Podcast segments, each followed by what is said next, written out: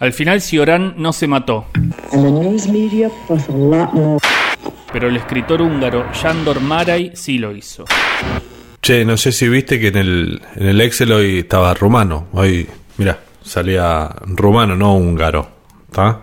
Sí, sí, sí, pero bancame, ya voy a llegar a eso. Bueno, sí, te banco, pero es un toque confuso, ¿viste? A vos te parecerá todo lo mismo, Hungaria, Hungría, Rumanía. Eh, no son lo mismo, no son chinos. No, no, ya sé que no son lo mismo, no soy tan ignorante. Está bueno, bueno, bueno. Tu blog. A ver cómo lo justificás, ¿no? Todo bien igual. Métele. Pensás o escuchás. No lo tenés muy claro. Los que no lo tenían tan claro eran los hinchas del Athletic de Bilbao que viajaron en el año 2012 para ver la final de la Europa League. Joder, tío, qué fuerte. La información nos llega desde Hungría, más precisamente desde su capital Budapest, donde 400 hinchas del Athletic Club de Bilbao llegaron con el objetivo de presenciar la final de la Europa League que enfrentaba a su equipo con el Athletic de Madrid y grande fue su sorpresa cuando advirtieron que la final se jugaría en Bucarest, Rumania y no en Budapest. Pero si suenan casi igual, macho, ¿qué coño íbamos a saber que eran cosas completamente distintas, tío? Pero si estos tiros son más tontos que un zapato y que mi puta madre, me cago en la leche.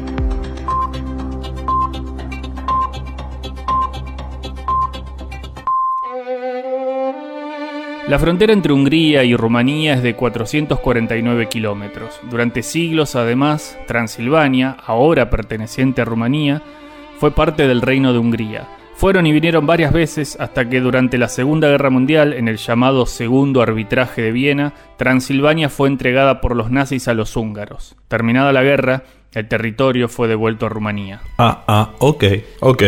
Ahí entendí. Igual ojo, porque en la actualidad el 18% de la población transilvana sigue siendo húngara. ¡Uh, qué quilombo! La cosa es que el escritor húngaro Sándor Márai un día está en su exilio en California y lee a Borges.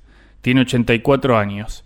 Como le pasó a Giorgi 30 años antes, se está quedando ciego. Lee una traducción al húngaro publicada en Bucarest. ¿Bucarest o Budapest? Bucarest. Yandor Maray se siente enfermo y escribe en su diario. Dice Edmund Wilson que alrededor de 1932, San Diego era el destino preferido de los suicidas americanos.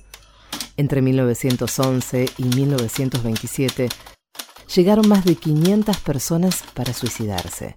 La ciudad tendría entonces unos 300.000 habitantes. Hoy tiene el triple. Sin embargo, el número de suicidas ha disminuido. La gente se traslada aquí porque espera vivir al sol. Al pedo pone eso, si después el tipo se mata. Pensás, pero ya vas a llegar a eso. Antes, seguís leyendo el diario de Maray. No, no, yo no, no, no estaba leyendo, ¿no? Escuchás. El 28 de enero de 1985, el escritor húngaro escribe. Ya no tenemos futuro. La vida está completa. Solo aspiro a poder irme tranquilamente. A veces me siento como un recuerdo de mí mismo. Ah, muy bien, pum para arriba. Qué lindo terminar el programa así. Casi la una de la mañana y ustedes hablando del suicidio de un tipo de 88 años. Cortala con la maquinita de escribir.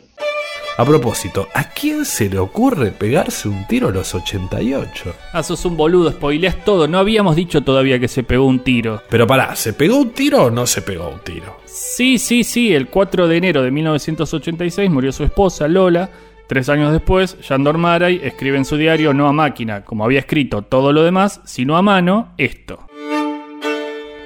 Estoy esperando el llamamiento a filas. No me doy prisa, pero tampoco quiero aplazar nada por culpa de mis dudas.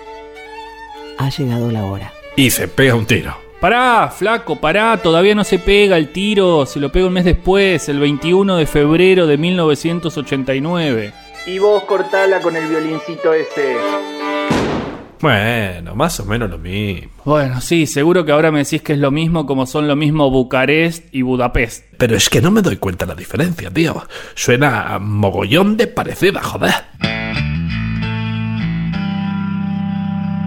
Cuando Eddie Vedder escribió Jeremy, una de las mejores canciones que hay sobre suicidas, seguramente estaba pensando en Shandor Maray. Va, capaz no, porque ¿para qué le puso Jeremy entonces? Ah, qué sé yo.